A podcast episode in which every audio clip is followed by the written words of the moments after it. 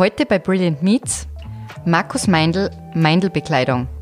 Und ich habe uns irgendwann einmal darüber Gedanken gemacht, was könnte man machen, das ähm, im Spirituosenbereich komplett das Thema auf den Kopf stellt und ähm, auch unseren Werten entspricht. Nicht? Und da haben wir vor Jahren haben wir dann entschieden, wir machen einen Rum. So. Es gibt eine neue Folge unseres Podcasts Brilliant Meets. Herzlich willkommen. Mein Name ist Martina Fleischer-Kücher und ich unterhalte mich heute mit Markus Meindl, dem Mastermind hinter Meindl-Bekleidung in bereits elfter Generation. Ich möchte wissen, was es für ihn bedeutet, authentisch zu sein bzw. zu bleiben, wie er zur Tradition entsteht, welche Werte ihm wichtig sind und natürlich, wie man ein Generationenunternehmen durch eine Pandemie steuert. Ja, bei uns ist heute ein leidenschaftlicher Unternehmer, ähm, auch kreativer Unternehmer und du bist da leidenschaftlicher Jäger, muss man sagen, zu Gast. Äh, Markus Meindl von Meindl Bekleidung. Hallo Markus, schön, dass du heute bei uns bist im äh, Podcaststudio. Ähm, du führst dein Unternehmen jetzt schon in der elften Generation und ich möchte fast sagen, die nächste Generation ist schon sanft im Anmarsch.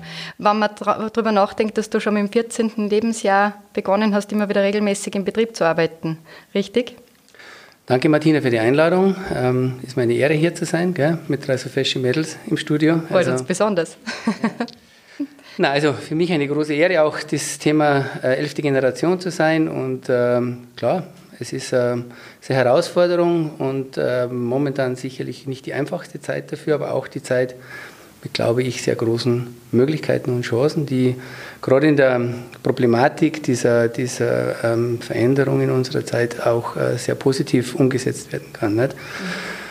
Und natürlich, klar, die nächste Generation ist schon in den Startlöchern, sage ich jetzt einmal. Nicht? Sie tut zwar noch ein bisschen im Sandkasten buddeln, aber im Großen und Ganzen ähm, sieht man schon, dass sie schon Interesse für das haben und ähm, ja, wenn man es da richtig führt und äh, die richtigen Werte vermittelt, kann ich mir schon vorstellen, dass auch die zwölfte Generation das Thema weiter bespielen kann. War es für dich immer klar, dass du in den Familienbetrieb einsteigst oder hast du mal überlegt, dich in eine ganz andere Richtung zu entwickeln?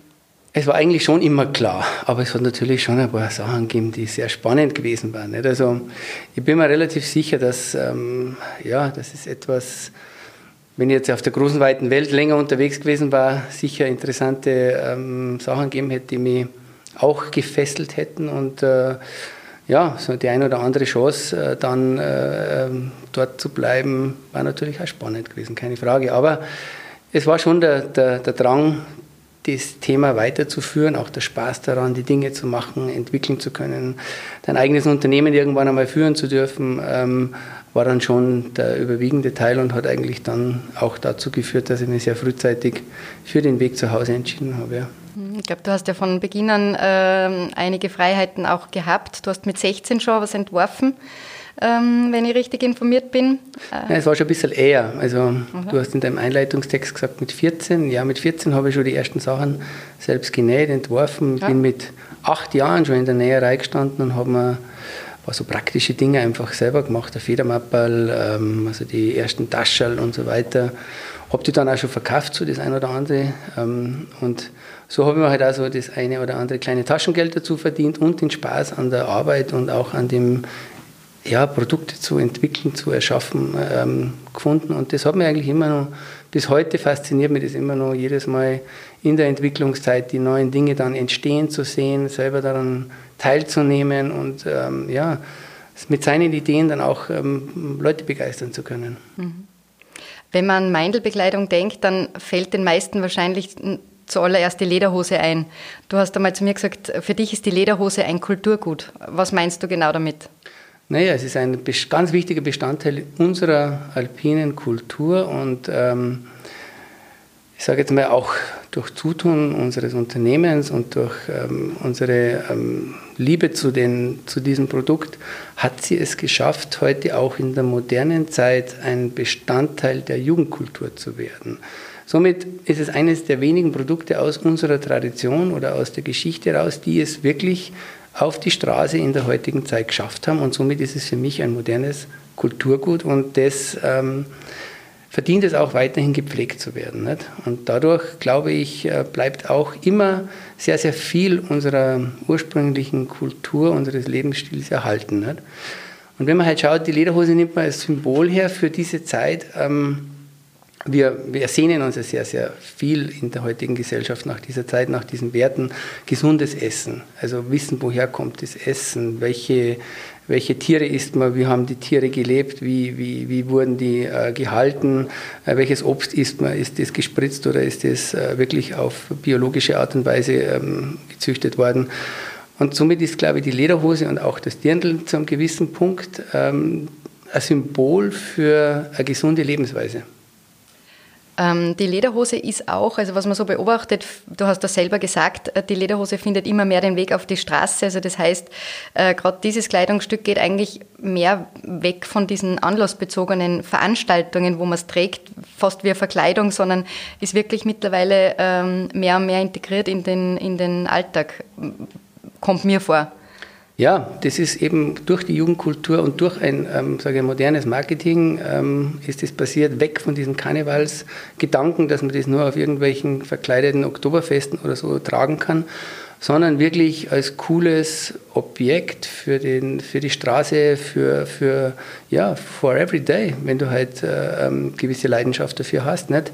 Und du kannst das ganz unkompliziert kombinieren, wenn du willst, mit einem lässigen Sneaker, T-Shirt dazu mhm. oder wenn du im Herbst rein einmal einen schönen Kaschmir ähm, mit einem Hemd drunter und einen lässigen Bergschuhe dazu jetzt von mir aus, nicht? Oder auch einmal zum Wandern, stilvoll wandern, nicht? Also man, schauen wir mal, wie viel Plastikbekleidung da durch die Berge bei uns mhm. rennt und mhm. äh, wie wenig Stil dahinter ist. Sondern, und, und dann schaust du mal Leute an, die mit einer kurzen Lederhosen oder mit einem schönen kurzen Dirndl oder nicht kurz, einem halblanger Dirndl ähm, wandern gehen, welches Lebensgefühl damit vermittelt wird. Nicht? Also das hat einen ganz anderen Wert und hat auch eine ganz andere man spürt meiner Meinung nach auch das, das viel mehr, wo man sich bewegt und wie mhm. man sich bewegt. Nicht? Und ähm, ja, also ich finde, dass man damit ähm, auch eine gewisse ja, Flagge zeigen kann, wenn man sich so kleidet und das auch selbstverständlich macht und nicht ver verkleidet. Nicht? Und ich glaube, dass man damit ähm, ja, die, die, die Lebensweise aus unserer, aus unserer Kultur aus ein bisschen ähm, mehr spüren und ein bisschen weiterleben kann. Absolut. Du hast vorhin gesagt, ähm, Oktoberfest, äh, das findet ja heuer äh, zum zweiten Mal nicht statt. Äh, bist du recht traurig, dass das Oktoberfest nicht stattfindet? Natürlich bin ich traurig, aber es war mir vollkommen klar. Es ist jetzt kein, keine Überraschung nicht. Ja. Denn wenn man halt ein bisschen logisch denkt, dann ist es eigentlich ähm, klar, dass das also nicht stattfinden kann. Und ich bin der Meinung, wenn das auch einmal das ein oder andere Jahr nicht stattfindet, dann weiß man, wenn es wieder stattfindet, es viel mehr zu schätzen. Und wahrscheinlich lernt das Oktoberfest auch daraus und wird ähm, wieder ein Stück weit ähm, schöner, mhm. um es einmal zu sagen. Also es wird nimmer, es wird vielleicht nicht mehr so dieser Riesenmassentrubel sein, sondern natürlich, es wird immer noch sehr, sehr viele Leute begeistern, aber halt natürlich wieder mit mehr Qualitätsanspruch. Mhm. Und das wäre eigentlich vielleicht sogar der positive Effekt daraus, wenn das einfach ja, jetzt zwei Saisonen nicht stattgefunden hat und dann hoffentlich nächstes Jahr dann wieder in gewohntem Maße, aber mit etwas mehr Qualitätshintergrund stattfinden wird. Hm. Für den Handel ist es zwar wahrscheinlich ähm, ein nicht unbedeutender Event, aber ähm, wie du vorhin schon richtig gesagt hast, man bemerkt so diesen, man nennt es eigentlich alpinen Lifestyle, Alpine Lifestyle. Was, was gehört da dazu? Weil äh, wenn man dein Unternehmen beobachtet, dann ist das jetzt nicht nur rein die Kleidung, sondern ähm, es ist so ein Lebensgefühl und es geht so in ganz viele verschiedene Bereiche. Ja, der alpine Lifestyle, ähm, ähm, sage jetzt mal, ist ein, eine Wortfindung, die äh, sehr viel ja, in diese heutige Zeit interpretieren kann. Nicht? Ist auch schon sehr viel benutzt worden über die letzten 20 Jahre. Es ist ja ein Wortspiel, das ich erfunden habe vor über 20 Jahren. Mhm. Ähm, es nicht mehr für mich benutze, aber trotz alledem hat es immer noch Bedeutung. Nicht? Es hat ganze Hotelwelten geprägt. Nicht? Es hat ganze Regionen benutzen dieses Wort genauso, benutzen dieses, dieses, dieses Wortspiel. Viele, ähm, die heute ähm, mit wenig Qualitätshintergrund Produkte fertigen und äh, mhm. sich damit schmücken. Also, aber es hat viel bewirkt und es hat ähm, sehr viel mit dem Gesamtlebenskonzept zu tun des ähm, Alpiner Lifestyle. Das heißt Wohnen, Essen, Kleiden, äh, wohin reise ich, wie reise ich ähm, und ähm, ja, genau. Beim Wohnen ähm, habt ihr ja wirklich ganz bemerkenswerte Modelle äh, kreiert, also auch für Inneneinrichtung, wo ihr mit dem Leder arbeitet. Äh, das hat man jetzt, ich habe es beobachtet jetzt in Pandemiezeiten, dass da natürlich verstärkt mehr Interior sichtbar war. Äh, wie ist das, wie, wie ist da der Trend? Wie kommt es bei den Leuten an? Oder wie ist da die, ähm, die Nachfrage, sage ich jetzt mal? Also wir haben, wir haben das jetzt natürlich ähm, über zehn Jahre jetzt aufgebaut, dieses Thema äh, Home Living, nicht? Mhm. Ähm, mit Möbeln in verschiedensten, ähm, ich sage jetzt mal, ähm, Darstellungsformen, nicht? Von, von Lounge-Möbeln über Sitzmöbel bis hin zu ähm, Kissen, Decken und so weiter. Und wir haben das jetzt schon auch, wie wahrscheinlich viele andere auch im Interiorbereich gemerkt, die letzten Monate, dass die die Leute mehr Bewusstsein wieder entwickeln mhm. für das, was stelle ich mir zu Hause in mein, in mein Haus rein, womit möchte ich mich umgeben. Und haben jetzt da also ähm, auch sehr, sehr tolle Projekte ähm, laufen, die also auch dann jetzt im Laufe dieses Jahres noch äh, realisiert werden. Und haben wir viele Leute gehabt, die ähm, gesagt haben, du, ich habe das da und da gesehen und ich hätte jetzt gern für mich zu Hause, für mein Wohnzimmer die und die Couch und ähm, und da haben wir halt, ja, haben wir halt viele, viele positive Erfahrungen gemacht. Und ich glaube auch, dass das in Zukunft ähm, ein großes Thema bleiben wird, weil die Leute jetzt gemerkt haben, wie wichtig ist es, dass man zu Hause sich wohlfühlt. Ne? Mhm. Und auch in der Gastronomie sieht man äh, immer wieder auch äh, Einrichtungen mit äh, deinem äh, Leder. Genau. Das ist auch ein ganz ein schöner Trend, ähm, weil es natürlich auch zu dem, wie du vorher schon gesagt hast, zu den Konzepten passt. Ganze Hotels ähm, schmücken sich unter diesem Titel des alpinen Lifestyles. Du hast einen anderen Begriff auch noch geprägt. Aber darf ich nur mal was dazu ja? sagen? Der wird ins Wort fallen. Also wir haben sogar so weit jetzt schon gegangen, jetzt haben wir die modernste Radiologie in, in, in Rosenheim. Ja. Alpradiologie, ähm, die wurde eben von uns äh, mit unserem Konzept eingerichtet. Nicht? Dann haben wir jetzt auch noch fertig gemacht, ist jetzt, ähm, wird jetzt, ist gestern eröffnet worden sozusagen, mhm. nicht? weil wir ja Corona-bedingt nicht im genau. ähm, Dezember öffnen konnten, ist jetzt in Sportgastein hinten, das Valeriehaus, mhm. komplett neu gestaltet worden von uns und eingerichtet worden. Also ganz eine coole Location. Also wer will, kann sich das dort auch einmal in den beiden Bereichen ganz neu und ganz frisch anschauen, was mhm. da also an Interieur, an Gedankengut, an, auch an, an, an Gefühl rein investiert worden ist. Mhm. Generell bist du im Einsatz des, äh, eures Leders sehr vielseitig. Also seit äh, einem Jahr gibt es ja auch eine Rumflasche, die mit Leder verkleidet ist. Genau. Was ist das für ein Projekt? Das ist auch eine große Leidenschaft. Natürlich sind wir Genussmenschen. Nicht? Also, ja. wie gesagt, ich habe vorher schon vom Essen geredet und da gehört natürlich auch das Trinken dazu. Nicht? Also, mhm. ähm, wir wollen einen guten Wein trinken, wir wollen wissen, wo der herkommt. Nicht? Und genauso ist es halt ähm, auch mit Spirituosen. Nicht? Also, und ähm, Hans Reisebauer, ein sehr alter, guter Freund von mir, einer der besten Brenner, sicher weltweit, nicht? Tom mhm. Wallmann, ähm, der dritte im Bunde, einer der besten Marketing- und Uraltfreunde von mir, Marketing-Experte. Und ich habe uns irgendwann einmal darüber Gedanken gemacht, was könnte man machen, das ähm, im Spirituosenbereich komplett das Thema auf den Kopf stellt und ähm, auch unseren Werten entspricht. Nicht? Und da haben wir vor Jahren haben wir dann entschieden, wir machen einen Rum. So. Der Hans ist dann in die große weite Welt rausgefahren und hat sich wirklich dort bei den einzelnen Rumdestillateuren in, in Kuba, in, also in Mauritius und so weiter mit dem Thema beschäftigt, hat dann, ist dann hergegangen, hat die beste Melasse eingekauft und mhm. ist dann rangegangen und hat dann angefangen, ähm, bei sich zu Hause das Thema zu verarbeiten. Nicht? Und äh, nach vielen Jahren und viel Arbeit haben wir dann ähm, den Rum gefunden, den wir für uns, oder gemacht sozusagen, den Rum gemacht, gebrannt, ähm, den wir für uns für richtig enthalten und haben das Design drumherum gebaut, neben Alex Widerin, der ja international sehr bekannt ist, unter anderem für Gourleur die ganzen Parfüms gemacht hat und für Casamigas die Flasche schon gemacht hat. Der hat sich dann auch ähm, für das Projekt begeistert und hat also dann also wirklich eine tolle Flasche gemacht dazu. Und jetzt haben wir einen Rum kreiert, der hat ganz neue Werte, keinen Zucker zum Beispiel. Ne? Das ist was ja, glaube ich, auch dem Zeitgeist entspricht. Nicht? Zucker, wissen wir alle, ist jetzt nicht unbedingt gesund, sondern ähm, ist eher schädlich. Wir haben einen Rum gemacht, der also 3% Zucker hat. Das ist aber aus dem ist aber aus den äh, Rotweinfässern, die wir dafür verwenden, Bonjour Longueville Rotweinfässer, die also für diesen Rum verwendet werden zum Lagern und das ist der Restzucker, der in den Fässern drinnen ist. Also, und alles, was international unter 6% ist, gilt als 0% Zucker. Mhm. Also wir sind also da sicher Vorreiter haben wir Design rundherum gebaut und haben ein Produkt drinnen in die Flasche abgefüllt, das einzigartig ist. Nicht? Also sind jetzt ähm, mittlerweile nach einem Jahr, und das traue ich mir zu wetten, dass das sicher das schwierigste, schwierigste Jahr war, zu starten in der Gastronomie oder überhaupt im, im weltweiten Handel, ähm, mittlerweile in zwölf Ländern zu Hause, nicht? Mhm. zwölf Ländern, wo man unser Produkt auch kaufen kann. Nicht? Und äh, ja, haben also sehr viel Spaß damit, die dieses, dieses Produkt zu vermarkten, ähm, das Produkt auch zu testen, zu kosten und natürlich auch äh, das ein oder andere Mal zu Hause in Gesellschaft zu trinken. Nicht? Ja, schaut, dass wir keine Kostprobe jetzt da haben. Im Auto hätte ich eine unten, nicht?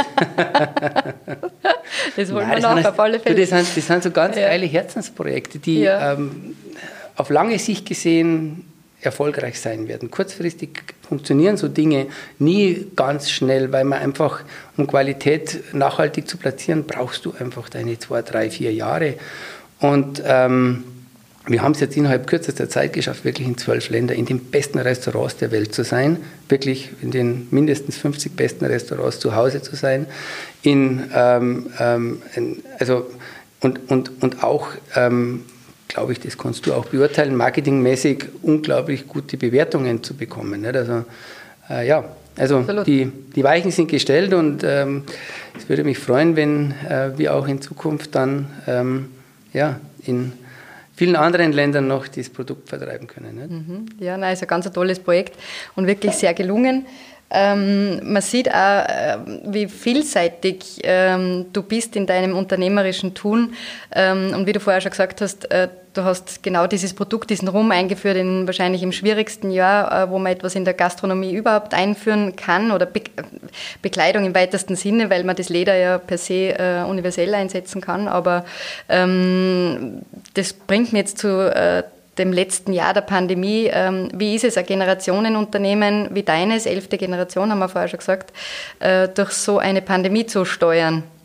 Naja, ich sage mal, es ist sicherlich nicht ganz einfach, aber ich habe Gott sei Dank den Vorteil, dass wir die letzten 20 oder 30 Jahre sauber gewirtschaftet mhm. haben und dass ich letztes Jahr im März relativ, sage jetzt mal, klar gesehen habe, was das nächste Jahr passieren wird. Mhm. Also ich war mir ganz klar und deswegen überraschen mich viele Dinge einfach nicht. Und wenn du nicht überrascht wirst und dich darauf einstellen kannst, nicht, dann hast du hast einen anderen Zugang dazu. Nicht? Also ähm, mir war das letztes Jahr im März, das habe ich sogar schriftlich festgehalten, sehr kann klar. Kann ich sogar bezeugen. Ich kann mich an ein Gespräch mit dir erinnern, wo du es genauso äh, so skizziert hast. Ja. Das ist richtig, ja.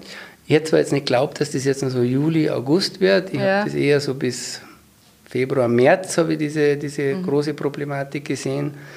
Aber okay, dann soll es jetzt bis Juli, August dauern, aber dann hoffe ich doch, dass wir ähm, das Schlimmste oder das Gröbste hinter uns haben und dann auch wieder, ähm, ja, die Leute auch wieder in eine Normalität kommen und dadurch auch wieder ein gesellschaftliches Leben äh, in einer anderen Form wieder möglich ist. Nicht?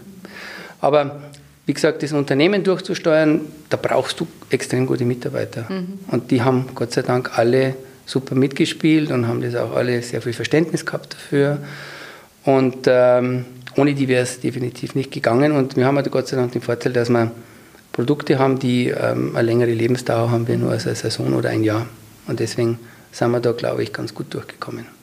Und jetzt äh, geht es auch im Handel wieder, äh, glaube ich, schrittweise vorwärts, also mit dem ganzen Lebensgefühl, wieder den Öffnungen, äh, wird sie da auch wieder mehr tun. Ich weiß, du bist jetzt am Weg äh, zum Beispiel in deinen ähm, Salzburger äh, Betrieb, also in den Flagship Store, der 2019 eröffnet wurde.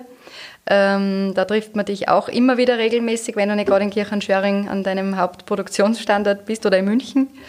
Ähm, wie zufrieden bist du mit dem Standort in Salzburg? Super. Also ja. wir haben echt total happy. Es ist mhm. der richtige Platz für uns. Also wir fühlen uns da extrem wohl und äh, ja, die Kunden, die uns dort aufsuchen, besuchen, einkaufen kommen, einmal nur auf einen Trink oder auf einen Kaffee vorbeikommen, fühlen sich extrem wohl Und ich glaube, das ist ein Long-Term-Run da dort. Nicht? Also bin überzeugt davon, dass wir uns da noch viele, viele Jahrzehnte wohlfühlen werden. Denn ähm, das ist so ein Kraftplatz, nicht? der ähm, gut zu uns passt und zu unserer Marke passt und äh, ja, auf lange Sicht gesehen sicher äh, sehr viel Spaß machen wird. Also nicht du hast die Immobilie gefunden, sondern die Immobilie hat dich gefunden. Ja, das kann man so auch sehen. Ja, äh, ich glaube, dass wir es beide gefunden haben. Ja, ich glaube, dass die Salzburger sehr froh sind äh, über dieses schöne Geschäft. Ich kann es aus äh, eigener Erfahrung sagen. Das ist wirklich toll und sehenswert und ähm, also ein bisschen Erlebniswelt, muss man ganz ehrlich sagen. Genau, ja. Und äh, ja, auf jeden Fall ähm, sind noch weitere geplant. Ja. Ja? Ja, ja, klar, es sind noch weitere geplant. Wir haben auch in der Pandemie in Berlin aufgesperrt zum Beispiel. Mhm. Nicht? Mhm. In der Bleibtreustraße, ja, ganz eine spannende Lage. Nicht? Zwar nicht so groß wie in Salzburg, gerade 80 Quadratmeter, aber kommt super an. Also die Berliner haben das extrem gut aufgenommen und äh, haben, da, haben da coole Leute droben, die das auch cool verkaufen und ähm, doch, der, der Style kommt sehr, sehr gut in Berlin auch an. Ja. Mhm. Das ist sehr interessant, weil vor allem äh, dieses, die, das norddeutsche Lebensgefühl ja nicht unbedingt mit diesem alpinen äh, Lifestyle direkt zusammenpasst. Also umso äh, bemerkenswerter ist es, dass die Kleidung, die ihr entwerft, ähm, einfach auch so tragbar ist, dass das jetzt nicht nur im, äh, im Alpenraum passend ist, sondern wirklich auch in die Stadt passt. Das ist definitiv so, ja. Das ist auch einer unserer großen Vorteile, die wir haben. Wir sind, wir sind einerseits natürlich auch ein Trachtenhersteller, wenn man es so sehen will. Nicht? Wir, sind, wir machen Produkte, die sehr gut in diese Welt passen und wir machen auch sehr viele Produkte, die sehr gut in, sehr gut in viele andere Welten passen. Nicht? Also, wir haben ja jetzt in der Krise speziell gemerkt, dass also einfach die modischen Themen international unglaublich gut ge gegangen sind. Nicht? Also, dass wir im Ausland in der Zeit, wo Österreich, Deutschland, sage jetzt mal, oder Österreich, Bayern, sage jetzt mal, relativ trachtenorientiert immer einkaufen, natürlich bedingt durch das, dass keine feste Veranstaltungen mhm. stattgefunden haben, ähm, natürlich weniger gekauft haben. Nicht? Das hat mich jetzt aber auch nicht überrascht, weil das war mir klar. Ähm, was sich aber gezeigt hat, dass heute Amerika, England, äh, Schweden, Norwegen, so diese Länder die ähm, ja früher schon in einer Normalität wieder waren und da gewisse, ähm, sage jetzt mal, Einzelhandelsschließungen nicht gehabt haben, super in der Mode gearbeitet haben bei uns. Mhm. Also, und dort haben wir echt tolle Erfolge jetzt die letzte Saison auch nochmal gehabt und ähm, zeigt auch diesen, diese, diese breit aufgestellte äh, Facetten unserer Kollektion, wie wir uns darstellen können. Der Gebirgsstädter. Genau. genau der beschreibt es eigentlich ganz gut. mit den Begrifflichkeiten bist du immer, hast du immer auch irgendwie einen Riecher ähm, und, und ähm, zeigst dann auch, was es, was es bedeutet, ob äh, Gebirgsstädter, Authentic Luxury, Alpine Lifestyle. Also ähm, man sieht, dass du das äh, schon im Kopf äh, hast, schon lange und diese, diese Dinge einfach äh, reifen und mit der Zeit umgesetzt werden und das ist ganz toll. Und ähm, ja, wir wünschen auf jeden Fall alles Gute und äh, schön, dass du da warst, Markus. War sehr spannend und ähm, wir sind sehr gespannt, welche weiteren Standorte dann noch äh, entstehen werden und freuen uns schon drauf. Vielen Dank, Martina. Danke für das tolle Interview und äh, danke. danke den Damen auch für eure Zeit. Ja, ich freue mich wieder zu kommen. ja, sehr gern, immer wieder. Gut. Alles klar. Dankeschön. Danke.